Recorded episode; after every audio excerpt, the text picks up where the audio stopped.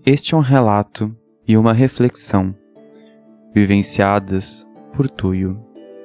No primeiro episódio do nosso podcast, eu narrei uma história minha. E nas palavras de Dionísio tinha uma palavra que estava explícita para mim, que eu não notei até então. Essa palavra era o que eu queria ser. E esse querer ser me levou a uma discussão com uma amiga. E eu acabei sendo ordenado, por assim dizer, a refazer aquele mesmo ritual no dia em que eu escrevi o nosso primeiro episódio do podcast. E eu vou ler para vocês o que aconteceu naquele dia. Dionísio, ser e estar. Meu último lapso de loucura veio com uma ordem de lembra daquele ritual? Faça-o mais uma vez. E assim eu o fiz. Dionísio se apresentou como sua já familiar falta de inibição e começou a dissertar um pouco sobre um dos tópicos que havia conversado com uma amiga devota de Apolo. Uma conversa sobre ser o que queremos ser e estar o que escolhemos ser.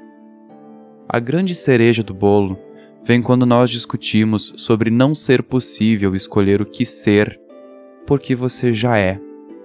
Porém, defendi o aspecto de que a escolha do ser algo está relacionada com o momento presente, em que nós, em meio do fluxo do tempo, podemos escolher nosso próximo passo optando pelo que seremos no momento. Por exemplo, se eu quero ser um dançarino neste momento, eu sou este dançarino. Se eu quero ser uma sereia, eu serei esta sereia. A escolha do ser algo não tem relação com os rótulos que a sociedade nos obriga a escolher, mas com algo que você escolheu e que pode durar 10 segundos, 10 anos ou mudar antes mesmo de você terminar o pensamento. O ser é volátil, incerto, efêmero e, assim como não possui uma resposta certa, possui uma resposta certa, pois a sua escolha é única e não pode ser, ou não deveria ser, criticada por outros que vivem uma realidade diferente. Explicado isso, falo sobre ontem, quando durante o ritual Dionísio cochichou.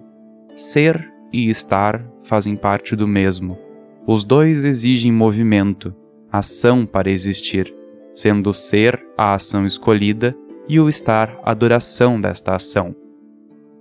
É interessante notar que nossas escolhas, mesmo envolvendo o movimento, recaem também sobre a ausência do mesmo. Escolher fazer nada, descansar, também não é o oposto de movimento, mas uma escolha, talvez, menos agitadas para os padrões sociais atuais.